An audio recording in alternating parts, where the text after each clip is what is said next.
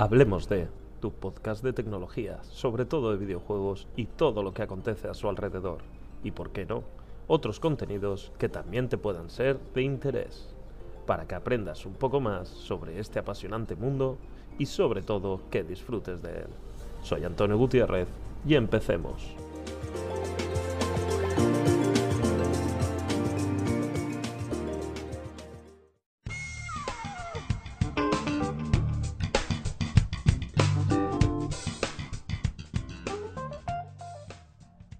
Buenas a todos, ¿cómo estás?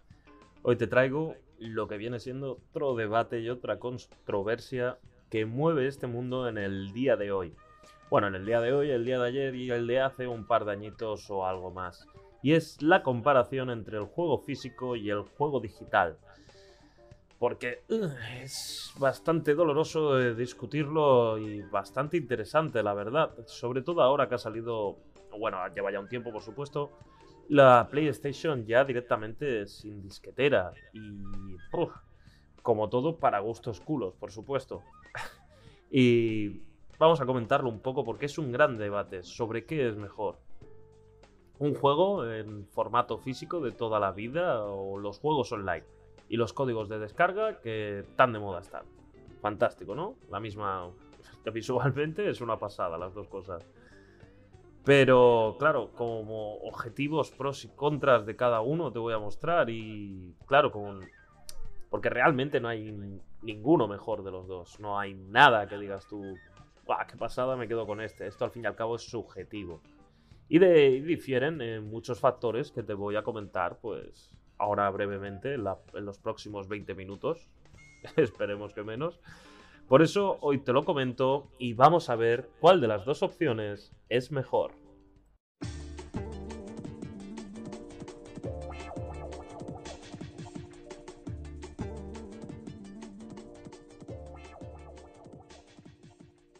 Si te parece bien, y si no, pues también, te voy a hablar primero de lo que es el formato físico. Más que nada por la historia que hay detrás, ya que de toda la vida lo que ha importado siempre es el formato físico.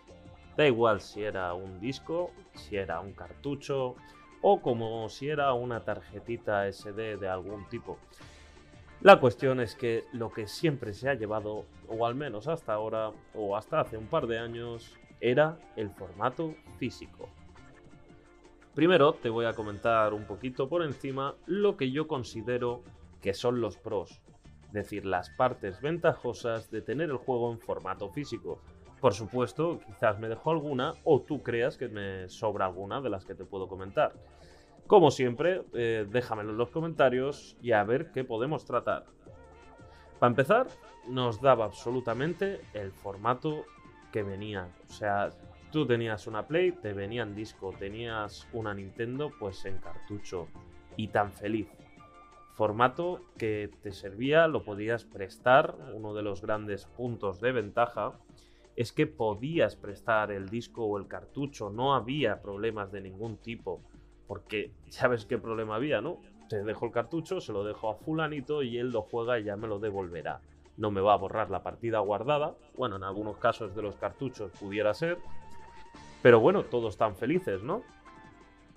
Otra cosa que disfrutaba yo mucho y quizás pudiera ser una tontería enorme. Los libritos. Sí, esos libritos que te venían con las ilustraciones del videojuego, a la par que te venían pues los comandos, la seguridad del sistema. En fin, que son unas tonterías, ¿no? Pero me acuerdo especialmente de algunos juegos como pudiera ser el Pokémon de tercera generación, donde para desbloquear los tres reyes tenías que irte al librito a la última página, si no recuerdo mal, y te venía el código, este ahora no me sale el nombre, para la gente invidente. Y era tan fácil como traducirlo y te daba unas instrucciones para acceder al Pokémon. En otros videojuegos, como pudiera ser el Metal Gear Solid 3, las instrucciones del juego, es decir, de para agacharte y los comandos y todas estas cosas, te los comentaban en una especie de mini cómic de unas 5 páginas donde tú veías al protagonista en una situación y se adaptaba y sobrevivía o la superaba en un momento dado partiendo de los comandos eh, que poseía el juego originalmente.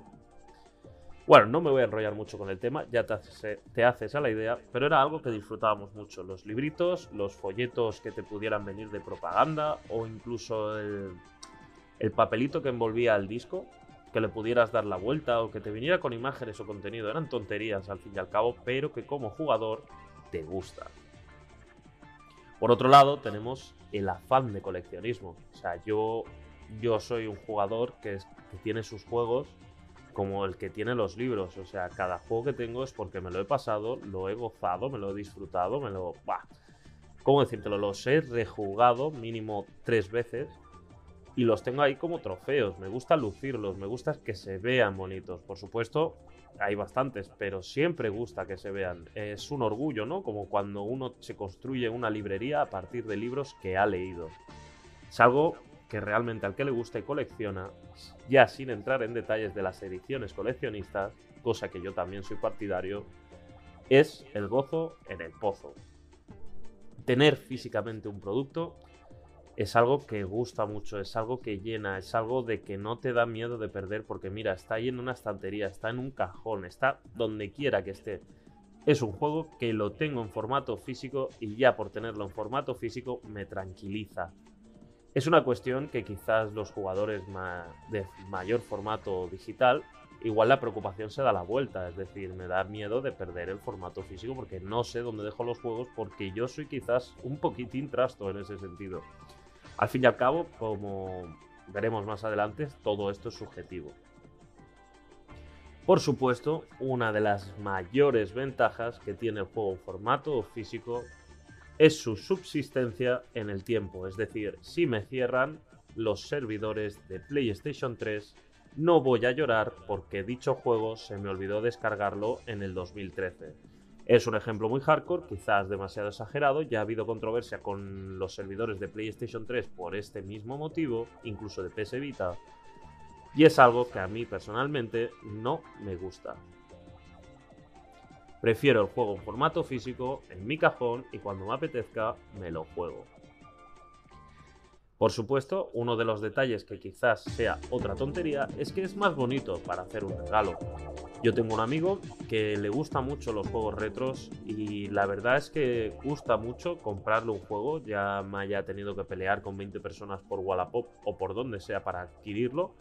Pero regalar un juego de Play 1 a día de hoy o Game Boy da igual, o sea, segunda mano, eso es lo de menos.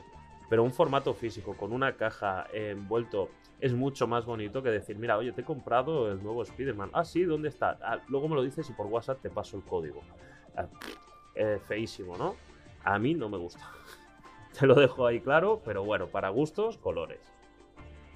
Por supuesto, los videojuegos en formato físico se revalorizan con el paso de los años. O sea, yo he tenido un juego de Super Nintendo que un amigo mío iba a tirar en la basura, pobre tico, jamás te lo dije, y después de pasármelo y hartarme de él, eh, lo acabé vendiendo. Porque se estropeó una consola y bueno, yo no soy muy fan de la Super Nintendo, daba muchos problemas, sobre todo para la vista, era muy incómodo jugarlo en original. Total, que me decanté por venderlo. Pues ese juego a día de hoy, por lo visto, estaba muy extinto y saqué bastante dinero. Eh, no te voy a decir cuál. sí, hombre. El Sunset, ¿cómo era? Sunset Sunset Riders o algo así, que era rollo Metal Slack del oeste. Era un juego bastante viejo y, resulta que por el motivo que sea en España hubieron muy pocas ventas y por lo tanto pocos juegos. Pues era un juego pues bastante cotizado a día de hoy. Otro de los casos es que se reduce el temor a perder el juego si lo tengo en un disco físico o, como te he dicho anteriormente, la plataforma me cierra.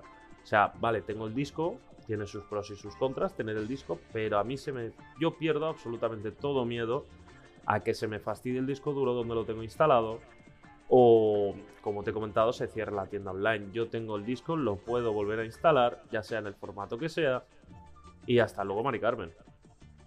Por otro lado, uno de los datos más importantes es que no dependo de ningún tipo de conexión a internet. Y tú me dirás, bueno, pero es que ya a día de hoy todo el mundo tiene internet. Bueno, quizás tú vivas en Barcelona, vivas en Madrid o yo que sé, en Getafe, me parece genial. Eh, y tienes una conexión a internet fantástica, pero si eres mi primo que vive en Cañete de las Torres, a 15 minutos de Córdoba, e igual el internet allí no es tan bueno. Si vives eh, a media hora de Lugo, en Galicia, pues tampoco tienes a lo mejor la mejor conexión de internet del mundo. ¿O qué quieres que te diga? O viene un mal tiempo, una ventolada y se fastidia algún poste. En fin, cualquier cosita, ¿no? Pues todo puede ser en esta vida. No dependo de una conexión a internet para jugar a mi videojuego. Y por último, quizás una de las más importantes si no te consideras un super pro gamer coleccionista de nivel 20, y es que puedes revender los videojuegos. Sí, es una tontería, pero mira, eh, tengo el Assassin's Creed Row, lo tengo ahí abandonado porque es un juego que me lo compré, me lo pasé. Mira, pues a mí no me ha llenado tanto. Quizás no lo pueda vender por 80 euros, pero eh, yo que sé, 10, 15, 20, que te dé para dos paquetes de tabaco, me lo invento. Mm, ¿Sabes lo que te quiero decir? Lo sabes puedo revenderlo. No es un juego que me guste o no, como ya pasa, eh, lo compro en una tienda, se ha pasado el tiempo para hacer la devolución y me lo como con patatas. No. Al tenerlo en formato físico, siempre por supuesto que el disco esté en buenas, en buenas condiciones, se puede revender y hasta luego. Bueno, pero todo no va a ser perfecto. El formato físico, por supuesto, tiene sus pros, sus contras. Y no todo es somos Dios todopoderoso y viva el formato físico, no tiene ninguna pega. Eh, amigo mío, te digo que te equivocas. Una de las contras más importantes es que ocupan demasiado espacio, sobre todo si tenemos una colección muy grande o somos de los que compramos ediciones coleccionistas. Yo soy uno de esos. Y sí, muchas de las ediciones coleccionistas las sigo guardando en su caja porque no tengo espacio donde ponerlas. Las cosas como son. Tengo, por ejemplo, sin ir más lejos, en Uncharted 4, tengo la estatua de Nathan Drake, que es bastante grandecita, pues ahí sigue en su caja. No he tenido el tiempo de comprarme una vitrina o un mueble de unas dimensiones que yo considere correctas para poner todas mis trastos, porque tengo bastantes figuras, etc. Y sí que es verdad que ocupan bastante espacio. Claro, pero esto nos pasa a los que nos gusta más eh, coleccionar. Si al fin y al cabo eres un gamer casual, no mucho no vas a poder coleccionar, ¿sabes lo que te digo? No vas a poder guardarlo correctamente o, bueno, más que correctamente, te va a dar igual dónde guardarlo. Por otro lado, al tener un formato físico, un formato disco, un formato SD, lo que se te antoje, para gustos ya lo sabemos, se pueden rayar, se pueden ensuciar, se pueden deteriorar con el paso del tiempo o directamente se pueden perder. Sí, el problema que tienen los discos, sobre todo los de PlayStation 1, es que eran eh, súper, súper, súper fáciles de rayar. Problema ahora, por ejemplo, de la Nintendo Switch, que sí, tienen un formato muy bonito, de SD chiquitita y muy práctico, las cosas como son, pero es eh, fastidiosamente pequeña. O sea, yo los tengo eh, en sus cajas porque es que tengo miedo de meterlo algún día en un estuche de estos de, mira, de viaje. Vale, si como meta todos los juegos se me caiga eso al suelo abierto, salgan volando, eh, a, tomar por saco 60 euros por cartucho. Son una salvajada, sí. Los precios son una salvajada. Pero da igual si es formato físico o digital. Y el miedo a perderlo se sufre, el miedo a rayarlos está. En fin, son diferentes cosas, pero como todo, influye. Por supuesto, eh, son menos cómodos para usar y se pueden agotar en la tienda como todo, al ser formato físico, lo tienen que traer de un almacén que viene de otro almacén que viene de la fábrica de producción. No siempre hay en todos los sitios, se pueden agotar rápidamente. Bueno, a día de hoy ya no, porque mucha gente tira del formato digital, y gracias a vosotros. Pero sí que es verdad que se pueden agotar y son más cómodos de usar. Eso sí que es verdad que si tú tienes tu comedor, tu. Vamos a suponer que es PlayStation, la tienes a dos metros. Oye, levántate y cambia el disco oye, levántate y cambia el disco, porque ahora me apetece esto, oye, levántate y cambia el disco, me apetece lo otro, oye, levántate, en fin. Es muy molesto, las cosas como son. Pueden ser tonterías, pero ahí están. Y el último fallo ya, que esto puede ser gafe o simplemente un descuidado, es que te pueda fallar el lector. Por supuesto, si te puedes cascar el disco duro si eres de formato digital. Pero el lector, no me digas por qué, no me preguntes por qué, la leche, es que se, puede fastidiar de una manera. O sea, con una motita de polvo, si se fastidia, lee la engancha y se. ¡Buah! O sea, es una locura. Pueden fallar. A día de hoy ya es menos probable, pero yo he tenido que desmontar mi PlayStation 2 para limpiar o cambiar el, lector un par de veces. Eso sí, sigue yendo de maravilla. ¿eh? Pero bueno, hay que tenerlo en cuenta. Las cosas como son.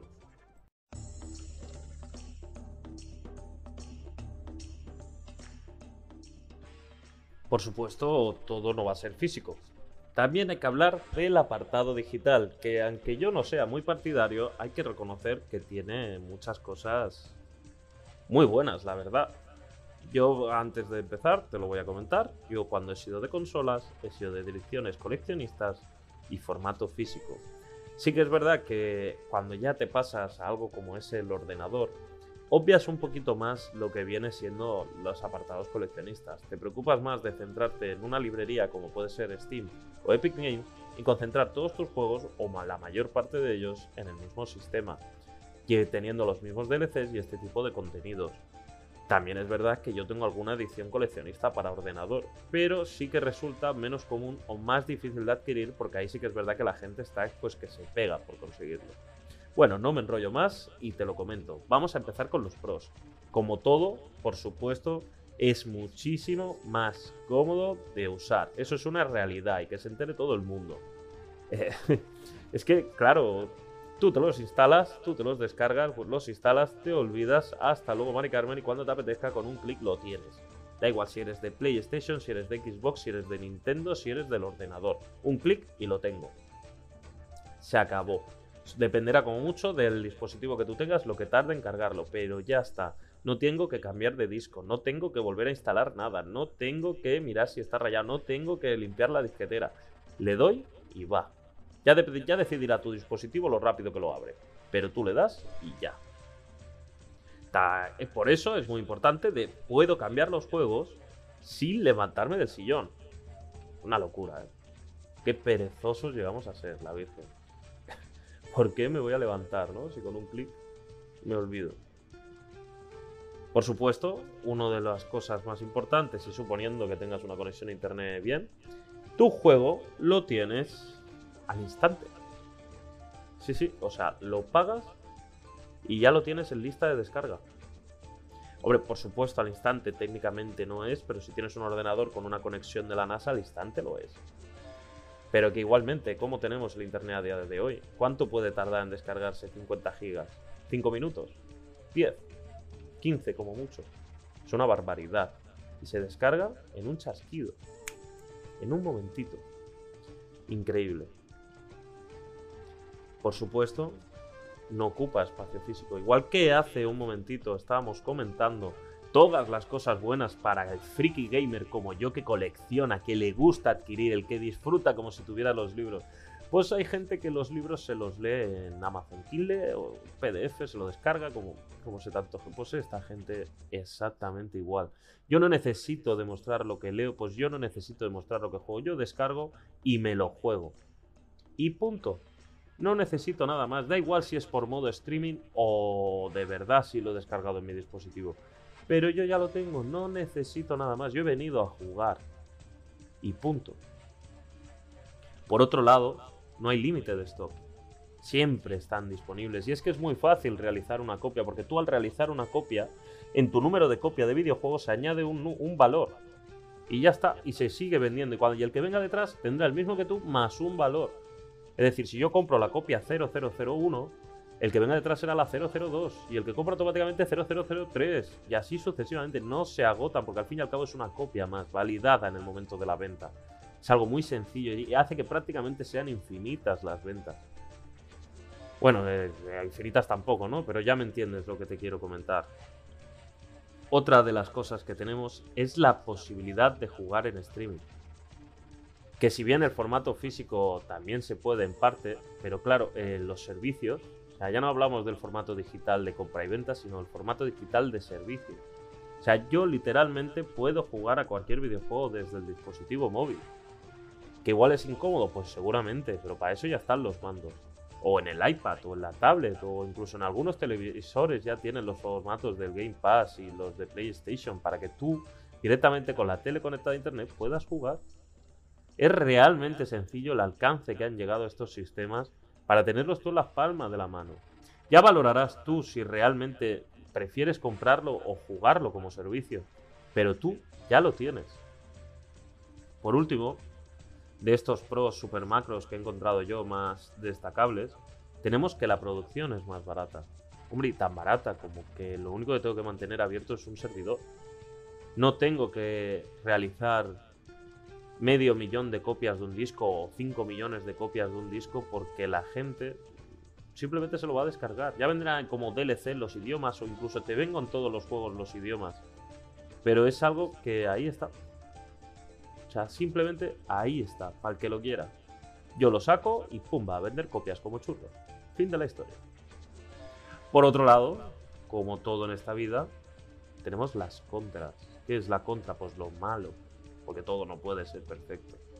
Por supuesto, igual que te he comentado en cosas buenas antes, aquí hay que comentarlo como malo, y es que los juegos digitales, las versiones coleccionistas digitales, remarco, son una vergüenza. O al menos para mí son una vergüenza, o son una estafa, como lo quieras llamar. Para mí incluso pueden llegar a ser un insulto, ¿eh? Como si te voy por la cara, por la calle te digo, versión deluxe, deluxe tu padre, ¿no?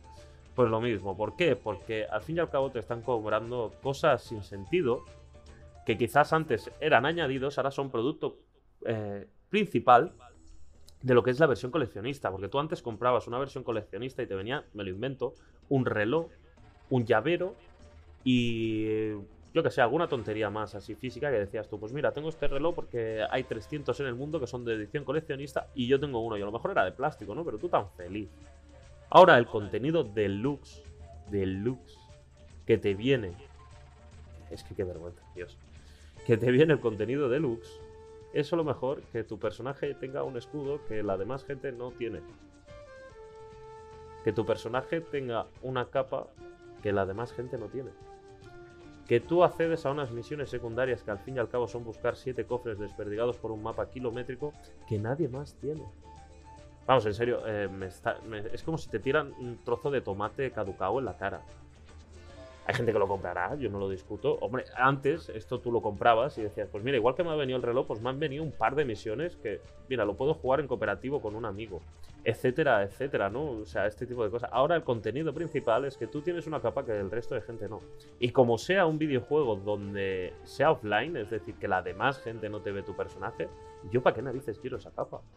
¿Qué me ofrece esa capa? No, te ofrece invulnerabilidad. Me, encima me estás quitando las ganas de jugar porque voy chetadísimo. Fin, me pongo malo con estas cosas, ¿no? Pero te haces un poco a la idea la diferencia de, mira, me están cobrando 30 euros más, pero es que el contenido de coleccionista es una pasada. Ah, mira, hijo mío, me están cobrando 40 euros más porque me voy a inflar al personaje de capas, una, un libro de ilustraciones en formato PDF porque tampoco te viene el librito, y por último un making of que al fin y al cabo son 5 minutos de vídeo, no te viene un DVD como antaño. En fin, piénsalo. Ya me dirás, déjamelo en los comentarios. ¿Qué opinas sobre estas ediciones coleccionistas? Por otro lado, tenemos la necesidad, porque no se puede evitar de ninguna manera, de almacenar dichos juegos en un disco duro físico. O sea, da igual si es una SD, da igual si es un disco duro al pie de la letra, tú ya me entiendes a lo que me refiero. Sí o sí necesitas alguna memoria externa, porque al fin y al cabo eh, tú te vas a descargar juegos como chorros y en algún momento el dispositivo te dirá, mira chico, hasta aquí. O mira chica, hasta aquí. Eh, dame, dame de comer, dame una SD, dame un disco duro, porque es que si no, reviento. Reviento, salgo en llamas. O la siguiente contra, tienes que desinstalar juegos para que poder instalar los nuevos. No pasa nada, o sea, es un hecho. Al fin y al cabo, tú todos los juegos no los juegas cada día. Desinstalo el que no voy a jugar en esta temporada y ya cuando me apetezca, pues lo reinstalo, no pasa nada. Otra de las cosas que necesitamos sí o sí, que es un punto negativo, es la conexión a Internet. Como te he comentado hace un ratito, eh, el que viva en el Himalaya, ¿qué? ¿No juega? Pues no, no juega. Necesitas una conexión a Internet y encima, porque no en todos los sitios de España, ya no voy a hablar de España, sino del mundo entero, no todos tienen la misma conexión, la misma velocidad. Y hay que tener en cuenta también el peso de los videojuegos a día de hoy. ¿Cuánto? Antes, mira, eh, un juego de PSP, el más tocho, y era instalando la versión tocha, porque siempre venía una instalación rápida o la instalación para que tenía más espacio la SD. Un juego, el más top de todos, quizás te ocupaba 4 GB. El de PSP, ya de Game Boy ni te hablo. PSP, 4 GB. Ahora, un videojuego en condiciones medianamente normal, o mira, ¿qué te cuento? El Call of Duty. El Call of Duty este gratuito, ahora no me sale el nombre. Eh, pues si no te ocupa 200 GB, no te ocupa nada.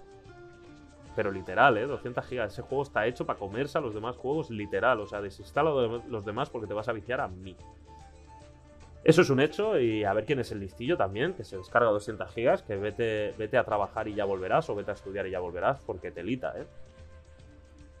Otra cosa, ah, por supuesto, al tener claro que necesitas una conexión a internet, es que los, los videojuegos digitales y los de formato servicio, service games, creo que los llaman, obviamente depende de que tu público tenga conexión a internet. Obviamente, eh, no tengo nada en contra, pero yo, mi público no va a ser gente de África, porque yo sé que en África pues la conexión a internet no es la mejor del mundo. Que por supuesto la hay, ¿eh? Que no os penséis que allí viven como trogloditas, ni mucho menos. Hay sitios con conexión a internet, pero la mayoría de los sitios tienen redes de internet más precarias. O sea, no significa que no tengan o que sean malísimas, no, simplemente son más lentas. Pues claro, yo a la gente de África, ya no, no digo en qué sitio, pues no les voy a meter el Call of Duty. No les voy a dar 200 gigas para descargar porque de aquí a que se la descarguen igual les ha pasado un mes para ellos. Otra cosa que a comentar, eh, que los juegos se enlazan a tu cuenta. Y esto incluso se me había olvidado. Ahora imagínate, tú te bajas tu, tú tienes tu cuenta, eh, hablemos de arroba eh, chinchavo.com y me descargo mis juegos, me compro mis juegos, tal, tal, o me hackean la cuenta, y, o cualquier cosita así, yo qué sé. Me acaban baneando. ¿Qué pasa con mis juegos? ¿Qué pasa con mis 2.000 o 3.000 euros que me he gastado a lo largo de los 10, 15 años de mi vida? ¿Qué ha pasado con ellos? Y ya no juego online. Pues claro, como todo está enlazado a la misma cuenta, me han baneado. ¿Ahora qué hago? No puedo jugar, no puedo descargarlo. Ahora peleate tú con la compañía y demuestra tú, pues, si te han hackeado y te han baneado, que demuestra tú que te han hackeado. O si, por ejemplo, has hecho algo que no tocaba porque te crees muy pirata, muy Jack Sparrow, toma baneado toma toda tu inversión de videojuegos al garete. Son cosas que no todo el mundo tiene en cuenta y suceden.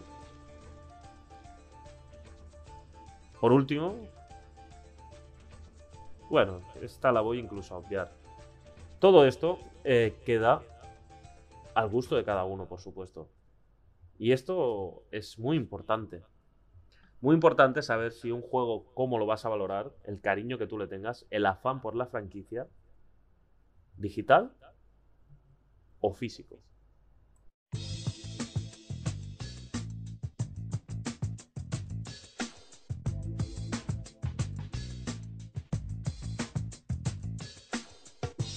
La verdad es que existen dos métodos o dos tipos de maneras, de formas de saber cuál es mejor de los dos. Y la verdad es que igual que hay gente que no le gusta la Coca-Cola y la Pepsi, o bebe Coca-Cola o bebe Pepsi, los videojuegos digitales y los videojuegos físicos son exactamente iguales. ¿Y con eso a qué me vengo a referir? Porque existen dos factores muy importantes para saber cuál es mejor. Para empezar, el juego como tal o el jugador. Por supuesto, eh, no es lo mismo un jugador coleccionista, como me repito más que la Lioli, que un jugador lo mejor más casual. Por supuesto, cada jugador tendrá su prioridad a la hora de comprar los videojuegos. Si es más por afán de coleccionismo o es más afán de, pues por probar, como aquel que dice. Por supuesto, el jugador también depende de un factor muy importante y este siempre va a ser el bolsillo a partir del valor que le tenga a dicho juego, decidirá gastarse o 20 o 40 o 100 o 200 euros. O dólares, si lo prefiere. Esto es un factor culminante, pero esto nos pasa con todo. Por supuesto, siempre iremos, si no es de máxima prioridad o de máximo valor, a lo más barato. Y lo más barato normalmente es la oferta loca de Steam. Esas páginas que te venden las llaves del producto, los keygen, los key, perdón, eh, para, para comprar tu juego, ¿no? De que tú lo ves, te metes la página fulanitocd.es y fulanito vende los keys de ese juego que tanto te gusta llamado Call of Duty o los Sims o yo qué sé, lo que se te antoje. Y te los vende por 6 euros. Y tú tan feliz, porque a ti te da igual. Yo lo que quiero es jugarlo. No es va a ser mi mejor juego, no va a ser el juego del año, ni me voy a volver loco. Me lo compro y hasta luego, Mari Carmen. Para estos casos, gana el digital. sea, lo he hecho yo, lo has hecho tú seguramente, lo hemos hecho todos. Da igual si es G2A, da igual si es Instagram, da igual, da igual cual sea, porque ahora mismo no me ha patrocinado ninguna. Eh, pero bueno, eh, ya me entiendes por dónde van los tíos. Sin embargo, si el juego es tu pasión, porque yo llevo 20 años siguiendo Resident Evil, pues me voy a comprar la versión coleccionista del remake. Después de comprarme cuatro veces el número 4 del juego en todas las plataformas que existen, todos los por que hay, me voy a comprar el remake. Pues mira, chico o chica, disfrútalo. Eso es la principal condición, el jugador. Por otra parte, y no por ello menos importante es el juego. Juego, obviamente, si es un Resident Evil, te va a dar igual como lo vendan. Ya dependerá del jugador si lo compra o no. Pero es un juego que está diseñado con una historia, no necesariamente con un modo online, y por lo tanto, lo importante es que se venda. Cuando yo quiero que se venda, te lo vendo de distintas maneras. Ya decidirá el fandom, la gente que lo sigue, la manera en que lo compra. Pero yo ya te lo saco de todas las maneras para que el juego se venda. Por otra parte, tenemos, como hablamos en otro lado, los juegos que son free to play. Los free to play, si es gratis, o eso es lo que pone, o esa es la definición, como comentamos en su momento, ¿De qué me sirve a mí un formato físico? Si yo lo que quiero es llegar a todo el mundo y todo el mundo no se va a pasar por la tienda para adquirirlo. Pues yo te lo pongo en formato digital, víciate y ya gastarás en él. Dependerá de ti. Otro factor combinante es el juego. Nunca se te olvide. No hay jugador sin un juego. Y el juego, al fin y al cabo, es el que manda. Te puede dar la opción, pero porque él te quiere dar la opción de que si tú eres más coleccionista te vas a dejar más dinero, pero como quiero abarcar a todo el mundo, también voy a tener una versión barata y voy a tener una versión digital. O incluso una versión light, que también existen en algunos juegos. Una versión light es una versión donde no te viene el juego entero, sino a lo mejor los dos primeros niveles, a base de demo. Y tú tienes la opción de una vez que lo has probado esa demo, comprar el juego como tal y seguirlo jugando, como si fueran por capítulos. También existe, otro modelo del digital. El juego es el que marca si va a ser digital o físico. Y vas a ser tú, partiendo de tu valor y tus condiciones, el que lo compre de una manera o de otra. Con esto llegamos al final del capítulo de hoy. Y como siempre, por favor te voy a pedir que si te está gustando mi contenido, dejes unas estrellitas aquí abajo. Me vas a ayudar mucho a saber si el contenido te gusta, te llena. Y por supuesto, déjame un comentario. Depende de la plataforma en que me escuches, como por ejemplo puede ser Spotify, tú puedes dejarme un comentario debajo. Yo siempre dejo una pregunta que me gustaría que respondieras. Y por supuesto, déjame tú tu comentario y tu opinión sobre todo esto. También tengo una página de Instagram. Hablemos de videojuegos, con la letra D, igual que el logo del podcast. Espero que te haya gustado mucho el comentario de hoy, el podcast, el capítulo. Y que nos veamos en el siguiente. Bueno, nos escuchemos en el siguiente. Un saludo. Chao.